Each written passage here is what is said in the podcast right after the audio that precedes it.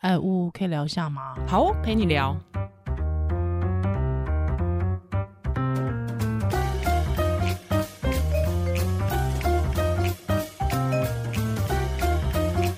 嗨，欢迎回到屋陪你聊。我是耶，yeah, 我是宜兰。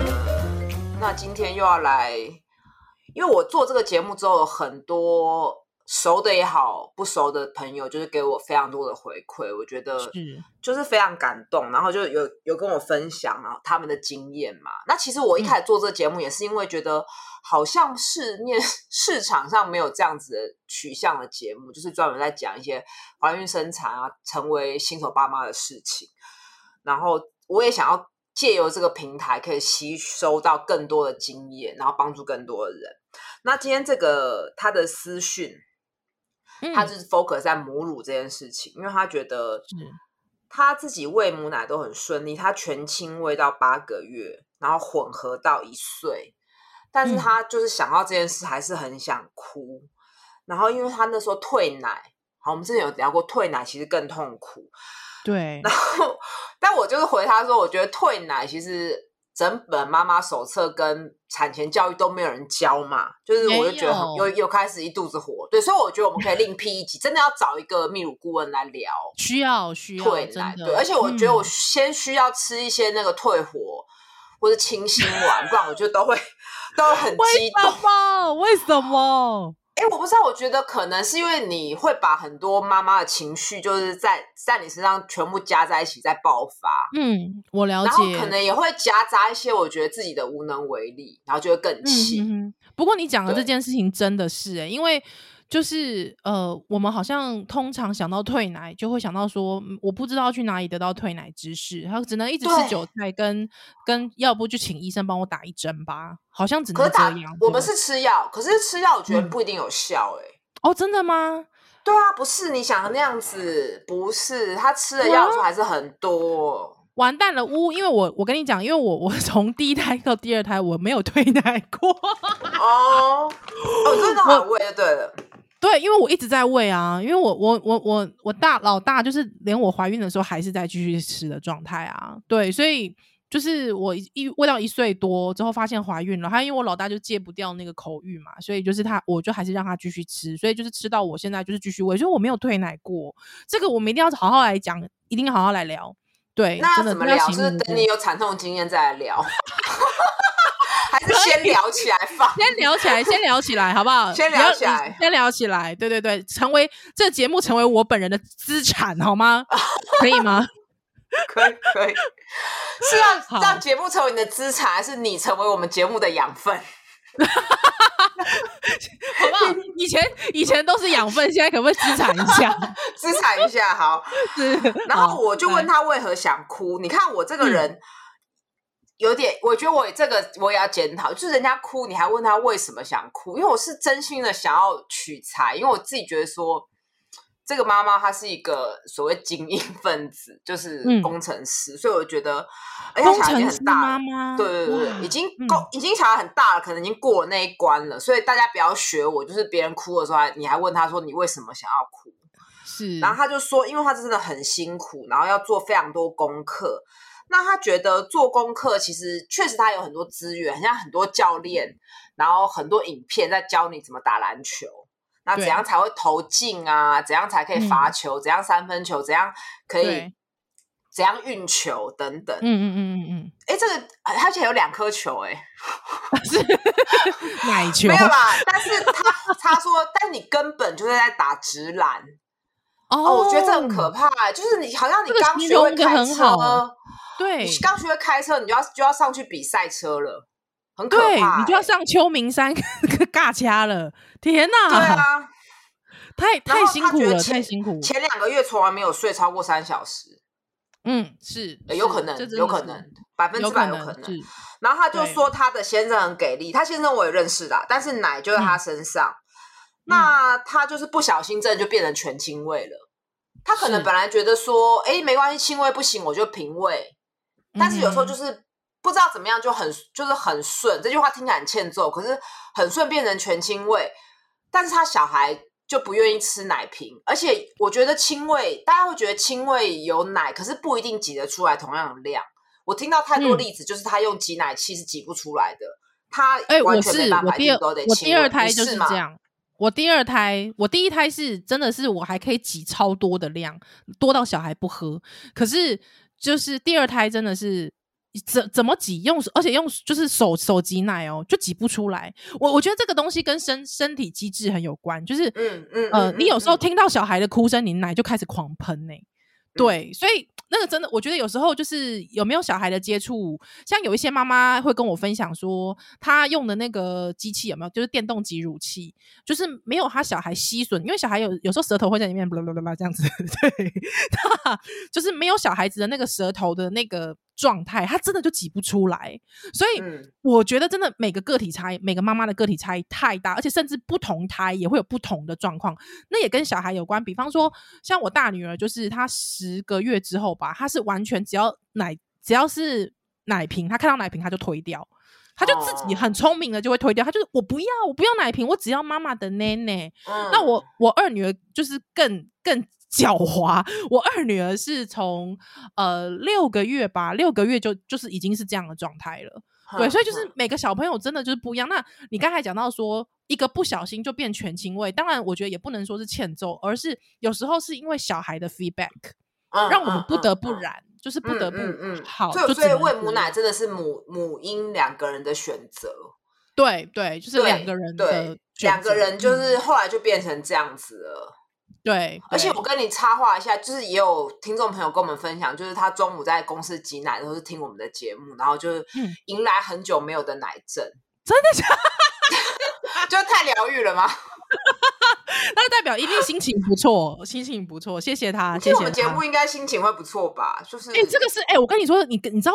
知道妈妈害之后，就是曾经经历过，就是没有奶害之后，想一直想要得迎来奶症的妈妈，我觉得这个真的是一个很大的殊荣哎！我觉得这真的是妈妈说听到我们节目会有奶症这件事，我真的觉得这个 honor 真的太至高无上。啊、我觉得节目如果让大家觉得很轻松、很放松，就是就很成功啊！不一定要得到多少知识啊。对对，只要得到很多知识，可以之后七月底可以去买我的新书。现在正在努力努力的赶工中，听节目就放松就好了。然后他觉得说，但是我还是会觉得说，你没有，你看我，你看我多无聊。就是说，你没有觉得自己很强吗？就是在这个过程中觉得自己很伟大。对，就就他没有，他没有回答我，他就说 心里翻你白眼。对，他觉得就是。请半年才、嗯、才有办法真的做到他像这样的程度，但是他觉得成本很高，所以他就觉有批判一下，他觉得产假太短。其实确实国外就是四个月啊，啊因为你四个月就接副食品嘛，对、啊、对对对，确实是这样子哎、欸。哦、所以你看看，讲嗯，嗯，你说就是刚才你有讲到说，他觉得大家理所当然觉得他应该要这样，就是母亲怎样牺牲都是应该的，所以他。嗯他事后被我提醒，才觉得好像有点强。可是，在那个当下，他会觉得这是应该的。他只是刚好及格而已。天哪！不要这样！不要这样！不要这样！啊，真的，妈妈们跟真的就是我，我觉得真的是周遭太多的压力了。真的，像为母则强，我我那个时候。呃，我当新手妈妈的时候，我听到这个这四个字，我会整个大翻脸呢。只要谁跟我讲“为母则强”，我就会直接想要就是，就不管他是年就是长辈还是什么的，我就会说什么屁话。就是我会很小，但如果是妈妈或者是婆婆，我心里就会我就会很小声说什么屁话这样。但是如果说是同辈的，我就跟我我就跟他讲说你闭嘴。我真的听到这四个字，我就会很生气，就觉得理所当然了。对对，因为我觉得“为母则强”这句话已经变成理所当然，就不是你讲的说，哎，你不觉得自己很强的那种 empower 那种父权，就是不是那种爸爸的父权哦，就是说给你给予权利，对，赋予你权利的那种感觉，不是？对，所以是觉得你应该的，对你应该这样子啊，就是就就是得这样那种感觉。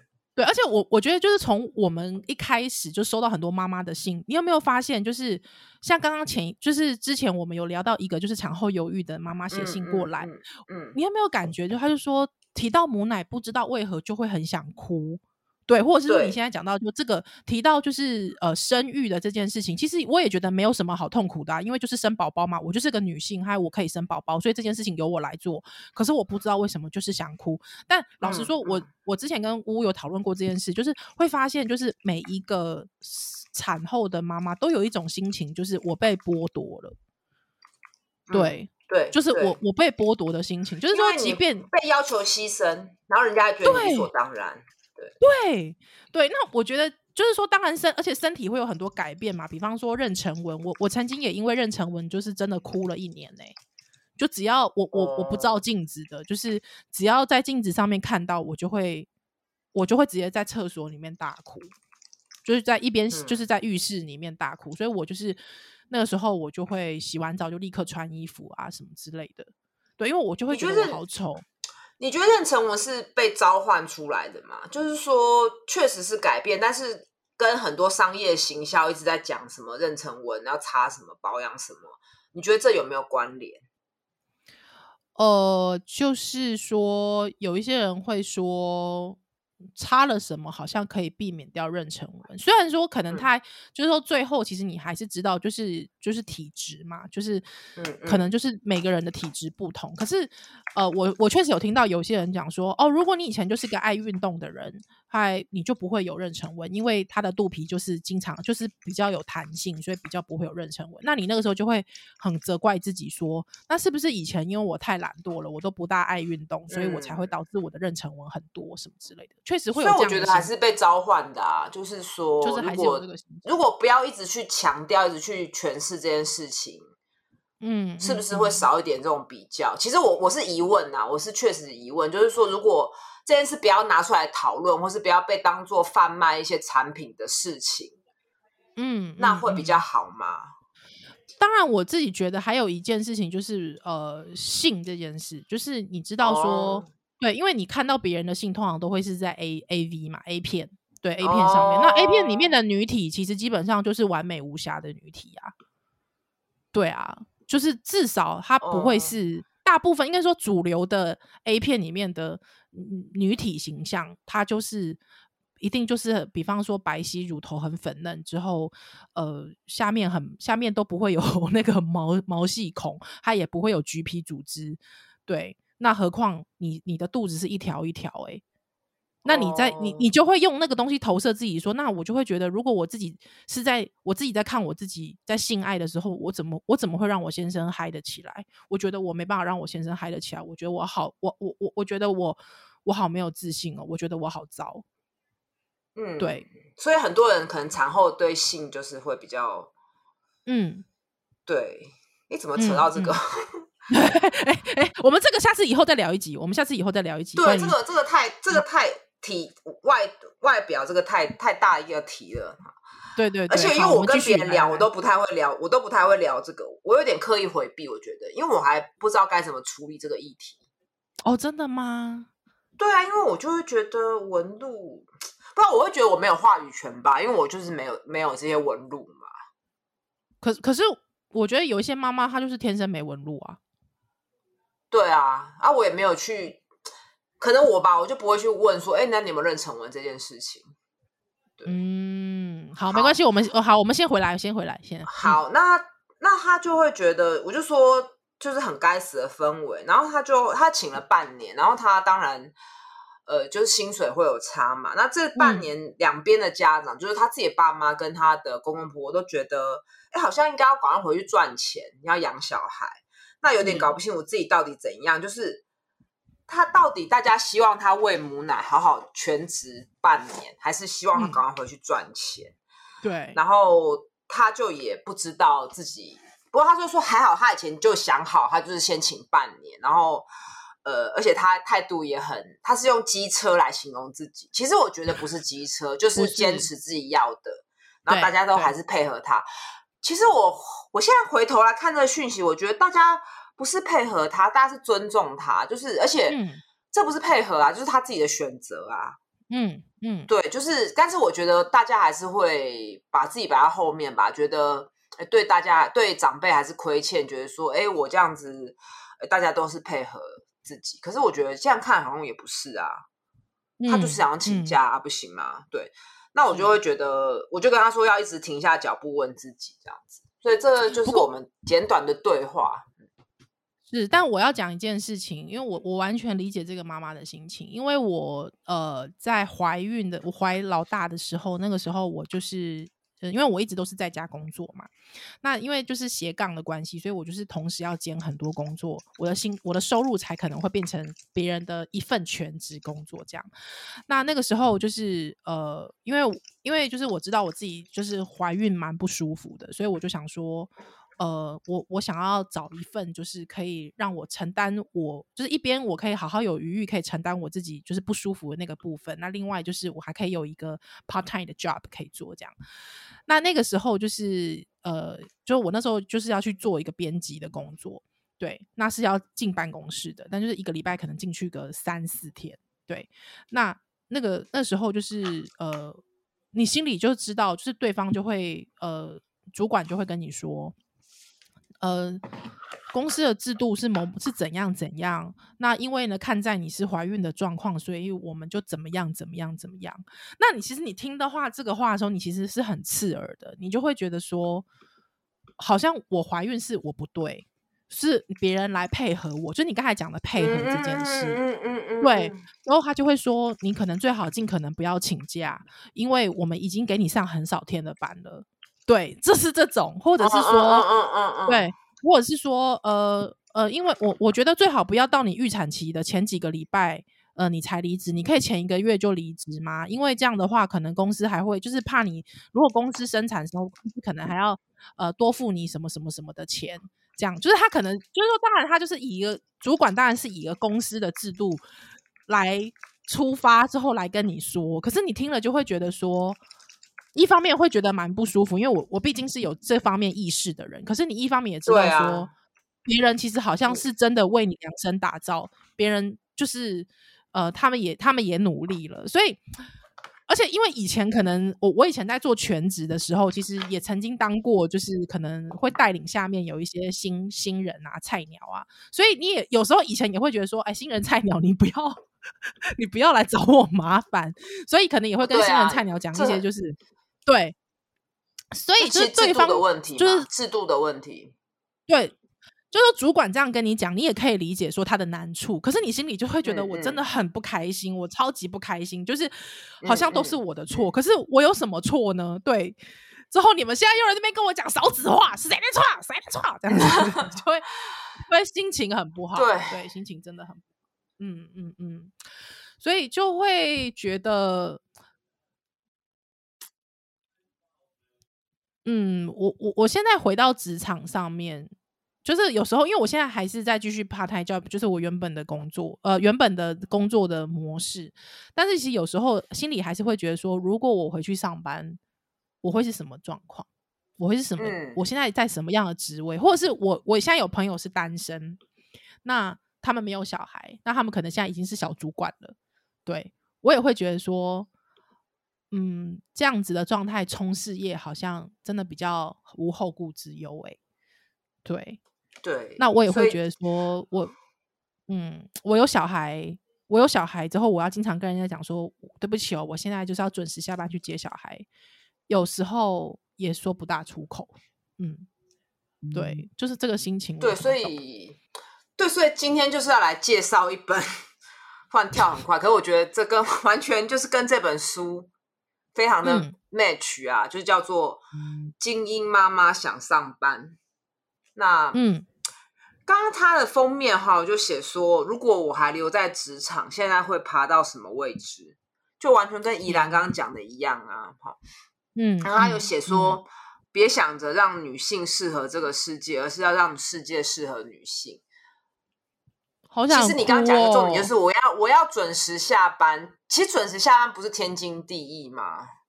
嗯，但是事实上现在就变成说，你很多工工作是无法准时下班，都要高工时去竞争嘛。对，所以这本书其实它就是在讲这一类的工作，比如管理职啊，他需要频繁的出差啊，或是医师、律师等等的妈妈，她她真的变成妈妈之后，她只好辞职。那这本书特别就是说。她在零七年的时候有一本写了一本叫《精英妈妈想辞职》，她就是去访谈了这些女性，她为什么辞职，嗯、然后有没有想要回职场。那过了十几年后，她又再把这些妈妈大概百分之八十有抓回来，来聊一下他们重返职场的心路历程。但是我这边先打断一下，就是对很有趣。可是你不觉得他书名取得不好吗？嗯就是对精英妈妈，就是会让很多人觉得那不关我的事，因为我又不是精英，就是他就不会，对对。所以我自己在想说，如果如果我是编辑，因为他的英文是说 What really happens when mothers go back to work？所以其实我觉得他可以改成妈妈回去上班的多重宇宙。哦，也之类的，就是就是可以比较不用 focus 精英，可是他为什么叫精英？确实就是这些女性，她是有一个资本，她可以好像很有选择的放弃工作，因为她先生的一份薪水就可以养家嘛。那他就看见看见这些女性，她其实不是像大家想的那么的。单一，它其实是比较立体。那这本书我其实就是买了纸本，嗯、其实是因为我其实现在都用电子书啦。那我买纸本是因为我看完我就想要送给我的朋友。那我朋友他是一个，就他牙医，但是他怀孕之后他就辞职了，就是他就没有再当过牙医了。嗯、然后其实我那时候他辞不当的时候，我其实是心里会觉得有点谴责他，就觉得嗯，你都念到牙医毕业了，然后你就不你就不工作了，那这样子。当然，第一个就是谁帮 谁帮我看牙，然后我就是 心里就会觉得很，我就心里觉得很可惜。对 对对，我心里就觉得很可惜呀、啊。然后我又觉得你也没有比你先生不优秀啊。可是他其实一路都很知道自己的选择。然后他小孩现在也六岁了，嗯、他差不多也许可以开始有接 part time 工作。然后我觉得，哎，这本书就很适合他看，所以我就买了纸本书。想要送给他，对，对不对？哎，我我我我想要聊一个，就是嗯，嗯，我我想要聊一个，就是我曾经呃，郑丽君，你知道谁吗？哦，我知道，知道，前文化部长，前文化部长是女性嘛，嗯、对不对？前文化部长郑丽君，嗯、那她呃那个时候她刚就是被就是。征召 算是征召，他还从立法委员变成呃文化部长的时候，其实他小孩年纪非常小，因为他算是嗯诶老比较晚才生嘛，对，他比较晚才生小孩，嗯嗯、所以他其实年纪就是有一定的年纪了。那他那个时候就是被征召的时候，他就是呃直接就说答应说他就是可以来出任，所以呃之后不久之后，他的文化部长是没有。没有当完嘛，因为现在就是换那个李永德这样。那嗯嗯，那个时候他就是选择他要呃离开这个职位，那他就是要回去当妈妈这件事情，就很多媒体就访问他。那其中一个我还记得就是郑红怡，郑红怡访问他。哦，我今天 就我我我我对我对于这件事情，就是我听了这段专访，就当然郑红怡就是我先不管他的政治立场，那就是呃，就是他就访问了郑郑丽君，他问了一句话。他就问郑丽君说：“哦，那你现在终于要回去陪小孩了吼？那你那个时候在这这当中，你没有陪着小孩一起成长这件事情，你会觉得内疚吗？”嗯，那我们其实听、嗯、听这段话的时候，我相信大家一定会觉得说：“哎，对，我也很想知道。”哎，对啊，哎，丽君，你会不会觉得很内疚？你都没有陪小孩哎，这样子。你知道丽君她回答了一个我觉得蛮耐人寻味的回答，她说：“没有内疚，只有挣扎。”嗯嗯，他说没有内疚，只有真。他说永远只有在选择的时候，我感到很挣扎，但是没有内疚。我相信很多很多的职场女性也跟我一样，不会有内疚，因为我们不管怎么样，我们都是为了这个家庭。即便我工作，或是我选择在家带孩子，我都是为了家庭。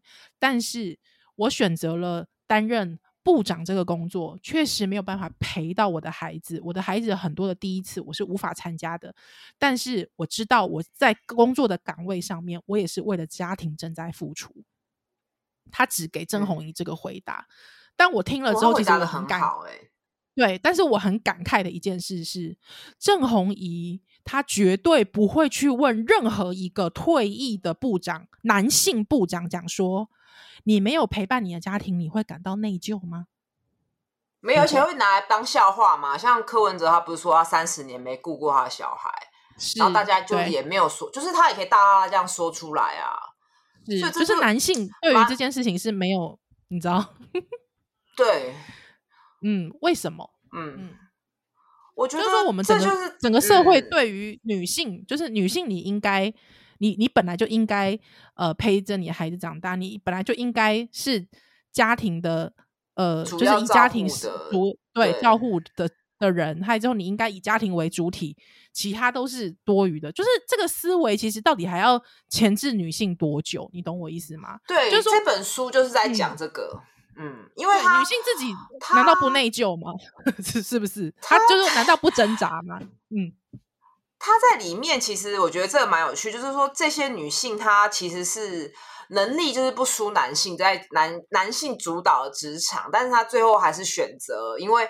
他这脉背景脉络是美国嘛？美国现在其实也是都是密集的母职，就是小孩可能要到处参加很多课外活动啊，那才能跟自己妈妈念一样的名校。嗯、所以它里面讲说，这些妈妈念耶鲁，目的就是栽培自己的女儿去念耶鲁。所以他在为了让他们家里的阶级不要流向下流动，就是他希望他小孩可以跟他念一样的名校，嗯、所以他就发现他不可能兼顾的时候，那因为薪资结构。的关系，所以她只好放弃。对，那当然听到这边，你会觉得这些女性很悲惨。可是其实，她这本有趣，就是说，其实很多妈妈在这个过程育儿的过程中，也是有发现其中的乐趣，就是。呃，带小孩就是其实从中可以得到很多力量，所以其实他未必就是说他觉得很痛苦，但是我觉得绝对也不是大家想的说什么、嗯、哦，妈妈非常伟大啊，放弃自己的事业啊，选择去当全职妈妈，有时候他是不得不的选择，因为就是职场高工时，然后现在的教养又要非常多，你即使前面可以用一些移工佣人代替，可你后面教学啊等等的，你还是没办法替代嘛。嗯、就像里面他有些妈妈讲说，你如果没有一直问你小孩说，哎，今天怎么样啊？学校过得怎么样啊？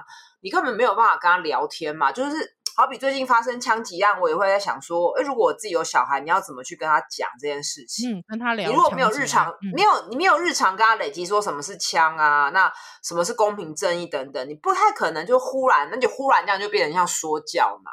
是，所以其实这这本书的封面，我就想说，哎，如果我现在有生小孩，就是我还可以做到我现在这些事情吗？嗯但我相信男性就不会有这种、嗯、这种选择或挣扎、欸，对对，男性男性好像不会有这种挣扎。哎、欸，我们现在是不是在怪男性都被你挣扎？是不是？不知道，我们之后再来问问看别别的男性有没有这样的挣扎。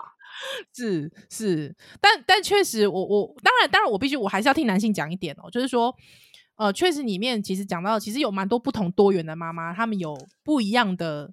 呃，分享嘛，有一些妈妈可能会觉得说，哎、欸，其实带孩子有时候不错。那像我自己就是说，带孩子不错的时候，我也会觉得说，嗯，对，我终于选对了，就是我我我成为一个兼职妈妈，对，我觉得蛮好的，嗯、我还可以陪伴我的孩子。但是有时候你知道，当小孩真的很真的很机车、很鲁小的时候，你就会觉得说，妈的，我在职场上有这样子吗？我有我有这么对小孩这么卑躬屈膝吗？我真够了。你就是我问你，我你小孩比较鲁小，还是我比较鲁小？呃，不不分轩輊，不分轩輊。但是我意思是说，就是就是就是，你就会觉得说，如果我现在职场上，我还需要这样子吗？对，我早就已经是个主管了，好不好？我在那边听你那边叽叽车车。对，还有像比方我先生回家的时候，我就会跟他讲说，每次我先生讲说，哎、欸，你可以就是你你你你都可以跟孩子一起睡午觉，我觉得这个火大哎、欸，我就会觉得说。你讲这什么话？什么叫做我都可以跟孩子一起睡午觉？就是你知道，就是当孩子熬夜，就是当孩子半夜不睡觉的时候，我也会因为体恤你，你隔天早上要起床，我也是就这样陪孩子啊。那那我我补个眠这件事情，难道就是我我干嘛？我我得到超大的红利吗？而且重点是，你知道小孩子就是是一个完全不是像你属你的部属一样，就是。就非常听话的啊，呃，不是公事公办的啊，你是需要很多情力、情绪劳动的。那这些情绪劳动，他以为你在陪，他以为你在那个泰迪熊在陪你睡觉啊。对，所以我就很气，我就会很气这件事情。对，当然我们这件事情有达成共识了，但是就是以前听到他讲说，可是你可以睡，你可以跟小孩一起睡午觉，欸，我就会真的超级不爽哎，欸。对，所以就是怎么讲，就是我我真心的觉得就是。哎，我刚才不是说我要替男性讲话，我怎么现在又开始抱怨起来？哦，就是说，就是说，当然我知道有一些爸爸他们。其实反而是毫无退路的，就是真的是最后，哦、因为他们，因为爸爸其实社会给他们的眼光，也就是退无可退。因为像我有朋友，就是他太太，他是选择他太太去上班之后，他自己在家顾小孩，之后他是兼差爸爸。对，他就是他选择带孩子兼差，就是趁小孩睡午觉的时候，他赶快去做事的那种爸爸。真的有，我有个朋友是这样子，他说，呃，他真的受到非常多非常多异样的眼光。大家会觉得这个男性为什么这么的懒惰，或这个男性为什么这么不积极、不上进？哦，对对对对对对对，尤其是现在有些疫情，有时候疫情想要隔离什么的，啊，如果刚好是先生要申请居家工作，或是哎先生要请隔离照护假，就会被讲话。尤其单身的人可能就会，其实不管单身的，就会说，哎，那你太太嘞？啊，像像我先生他们医院的主任，就是直接在早上的晨会就说：“哎，年轻的医师就是小孩就丢给太太顾就好了，什么之类的。”哦，对，这种他完全就是对，就是很职场还是会有这种这种问题嘛。对，或者是我像我先生加班的时候，就是我就会说：“哎，可是你们呃，就是说，我就说，哎，可是很多幼稚，就是很多同学他爸爸妈妈就是可能赶快就是。”跟公司先就是就是先先就是跟公司讲一下，就是要加班嘛，就跟先跟公司讲一下接小孩去办公室。我就说，那你干嘛、嗯、这时候还要扣赶快 call 我去接小孩？因为我现在也很忙诶、欸。我说你干嘛不带小孩就是去办公室？他就会说，就是我们公司没有人这样做。但是其实我想要讲的是，其实很多妈妈是这样做，可是爸爸好像都会觉得这样做很奇怪。嗯，我觉得这跟公共政策有关。这本书最后有提到，像瑞典，他就是有说你。陪产假或是育婴假，嗯、就是先生归先生，太太归太太。然后他们已经形成一个社会氛围，就是、嗯、你如果先生完全不顾小孩，你会大家会觉得你很奇怪。哦，就是他们已经就是已经很平等到不会说，哎、欸，你先生这样顾小孩好厉害哦。他们不，他们会觉得，哎、欸，你怎么都不顾小孩，你很怪。然后他们甚至可能也会觉得说，如果这个公司的氛围不够好，没有支持我去育男性育儿的话，他会觉得他的权益受损。嗯很棒，很棒。对，所以这本书是美国人写的嘛？就是美国，我觉得我们跟美国有点像，就是大家还是在一个境，就是不觉得陪伴小孩很重要。嗯嗯嗯，嗯我觉得这也是蛮蛮蛮奇怪的。对，然后我觉得接接宜兰刚刚讲的兼职，他这本就是。大部分的妈妈回去上班的时候，一开始是非常如鱼得水的，因为她因为她一开始要配合家庭，嗯、家庭优先，所以她都要选一些弹性的兼职工作。那这些兼职工作其实相对是没有保障的，嗯、没有可能就没有所谓的劳健保，或是没有员工福利啊，也不算年资啊，嗯、那他也不会有升迁嘛，那所以就变成说，公司可以用比较便宜的价钱请到相对资深有能力的人。我看到这段真的很有感的，因为我很多一起合作的工作的朋友，也算是我的半员工嘛，就都是这样的状况。然后我觉得，其实我就是我就是，还有别的，然后就觉得我我其实心里有时候会很挣扎，觉得说你不能把小孩丢给你先生顾吗？就是可不可以多花点钱在工作？但我这样想的时候，我就会觉得很谴责自己。可是我觉得就是很矛盾。那其实这个到底是为什么？其实。是不是还是跟我们这个大家一直要竞争，然后一直要一直追追求进步，然后的的文化有关吗？就是自己也很矛盾，对啊，对。而且你刚才讲到这段，我现在又哎，我又可以抱怨一下了吗？就是确实哦，就是当你。我现在做很多兼职工作，就会觉得大家就会觉得很如鱼得水，就是真的公司可以用相对低廉的价钱请到你这样资深的人。可是你知道吗？当我要出去找工作的时候，你知道大家就不想要用你了，因为、哦、对，哎、欸，你跟这本书写的一模一样、欸，哎，就是大家会觉得，嗯。我就是要用更高的价钱，还之后请你，还之后你的那个你又比较资深，还你应该就是要有一个主管的主管的级的薪水，对，那你又要相同的待遇，可是你又有小孩的羁绊，你又对，对。你又要回去顾家庭，那相对、啊、他同样薪水，他可以请未婚的、啊，或者他请男性啊，对还有那种空白的履历耶，空还你还会有一段履历是空的、啊，对，妈呀！对，所以你就相对书不用看了，就是都都一样。你的 假手机，可恶，砸手机。对，所以呃，嗯，好，就对啊，所以我完全理解，我完全理解，这就是为什么我现在继续选择兼职妈妈的关系。没有啦，就是说，而且我相信，就是很多妈妈她们还要就是重回，就是重新丢履历，还重新给人面试。我觉得那种心情，大家面对大家质疑你说，那你这几年的空白，你怎么你怎么累积你自己，或者是你怎么样吸收新这么快速变化的呃职场环境，或跟你的这个职场新知，对。就像我心里也会质疑柯文哲，柯文哲一定不可能回去再当当那个啦，当当医那个医师了嘛，对不对？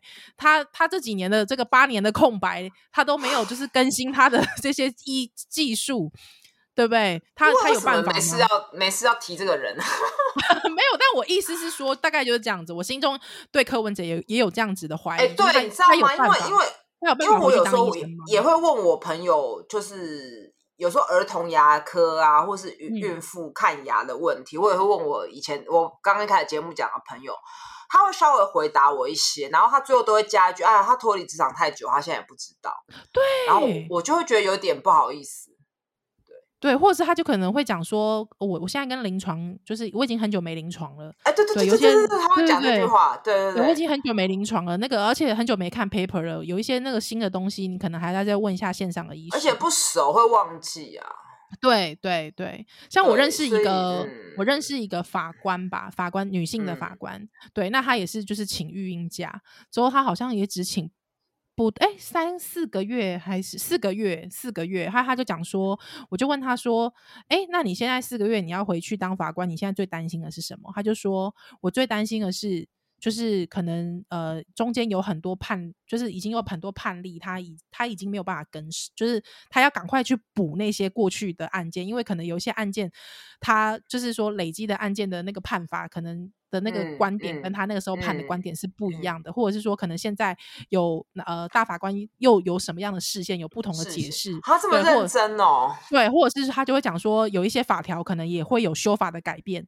对，那这个修法的改变他也需要去知道，因为我们立法院经常在修法嘛，所以有一些法条其实还是会有细微的改变不同。对，他就说那这些东西我在这四四个月我都没有跟上啊，所以我呃我如果要回去的话，我就是我就是要比其他，就是我当。一回去上班，我刚呃，我一开我要马上开始进入状况的时候，这些东西都是我要重新再赶快追上的。那那就会被人家质疑，你懂吗？那这种东西，我并不是说呃，我并不是说呃，是只有女性会遇到，但是确实，因为大家赋予女性需要给家庭的照顾，跟女性自己出于孩子是就是孩子跟我之间的连接很大，嗯、所以通常会遭遇到这样子的呃困境。的大部分都会是女性，我必须说，嗯嗯，对，而且你讲的工作还是，因为他这本书大部分是什么行销，嗯，嗯哦，那种广告的或者金融的，对对哦，那那变化更快，对，那也要加班加到出差，那个资讯的流动是更快，比什么医师这些，当然这些不能比较，说更快嘛，那他根本也不可能出差，所以大部分的这些人后来就是低就嘛。就是做，嗯、或是改成做教师，嗯、然后它里面有讲说，很多人最后就从事 NGO 啊、志工，嗯、其实是开创另外一个天地。而且我觉得妈妈的力量会让这个社会更美好，因为妈妈会关注到更多问题嘛，比如道路不平啊，嗯嗯，呃，育儿车没办法推啊，他会可能会从另外一个角度去看这个世界。嗯、就像我有朋友，他太太，他太太现在小孩都已经小学了嘛，都都打完疫苗了，嗯、所以就我都很惊讶、嗯、哇。不是他们去打疫苗，因为医护的小孩都会打疫苗。是他们小孩都已经六岁了。天哪，很大，对不对？你很不是我都四十岁的时候，对我还你还以为十八岁啊？你 对，然后我的意思说，他就去念了那个考那个教育的研究所，因为就会发现哎，自己对教育很有兴趣，来开创不一样的就是观点。还对，所以我觉得那，所以其实就是我一直觉得，就是女性有很多机会是去。反思自己的人生，就是他的生命历程是有很多变化的。对，那相比来，男性确实就可能就比较单一啦。那这、嗯、这本书，我觉得有一段话非常厉害，就是我觉得，我觉得我非常有感，可以念给大家听。就是那我们今天就用这句话做结，好不好？我们今天用这句话做结尾了、哦。对对对对对，因为我们时间，对对对对，我们时间的关系，我们下我们下次直接就来读这本书，或者是我们来读就是这个系列的书，好不好？下一次。下一次再才要再读，没有没关系，我们我我我把这句话分享完，就是他说他觉得他唯一能做的事就是继续努力找到适合我跟我家庭的的方法。我觉得在人生中一个阶段可行的东西，在另一个阶段未必可行。嗯，就是很流动嘛，对啊，对对，而且真的就是多重宇宙哎、欸，就是真的是多重宇宙啊，在不同的状态里面，就是不同的宇宙是，就是你你适合你到底适合什么？其实我觉得这真的是要好好思量，而且特别是人生只有一个，而且只有我自己才能承担我自己的人生。所以，所以这本书应该是在你还没生小孩前就要看吗？可能就不会。我觉得可以，我觉得 可以，我觉得可以。然后，我觉得其实也可以让一些真的有，如果有是公务员呐、啊，或者在制定政策的人可以看一下，就是为什么少子化？因为职场不友善嘛。然后，嗯，兼职人员的权益，对，没有被看到嘛。然后，以及男性也可以看，就是男性确实可以，也可以争取自己育儿的。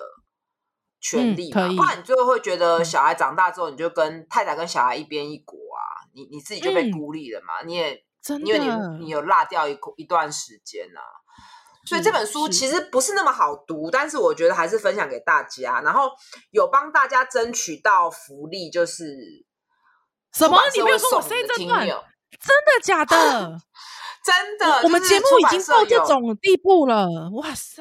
节目节目已经到这种地步，然后还前面一直讲说人家书名取的不好，还说这本书 这本书不知道干嘛要看，就是看完就觉得，哎呦，那还不要生好了。没有啦，我觉得我觉得大家如果喜欢这本书，可以寄信给我们，就是、嗯、那讲。帮我们分享说，哎，可以可以留言说，哎，我觉得我们乌乌陪你聊，大家想听我跟宜兰聊些什么呢？然后或者说你其实已经看过这本书了，你有什么心得也欢迎分享，那我们就可以继续延续这个话题。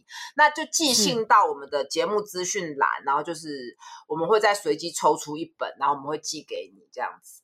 好的，所以就是大家就是欢迎在那个广播我们的 podcast 下面，就是会有我们的信箱，那大家可以寄写信写信过来，那写信过来之后，我们会帮大家抽出几位几位几位几位，只有争取到一本。好啦好啦，那好啦，真的是规模还不够大，好不好？多一点哈，是是是，还真的规模不够大，出版社只能给我们一本，只只有一本，对对对，一本啦，好不好？一本好啦，还是就是。鼓励大家可以寄信给我们，好不好？嗯，好，好，那就、okay, 好。当然，如果你已经看过这本书，你也很有感，或是你觉得这本书很好或很不好，都欢迎留言或是写信给我们，我们有机会再念出来给大家听。嗯，好，今天感谢大家的收听。好，好，那我们就下次再见喽，拜拜，拜拜。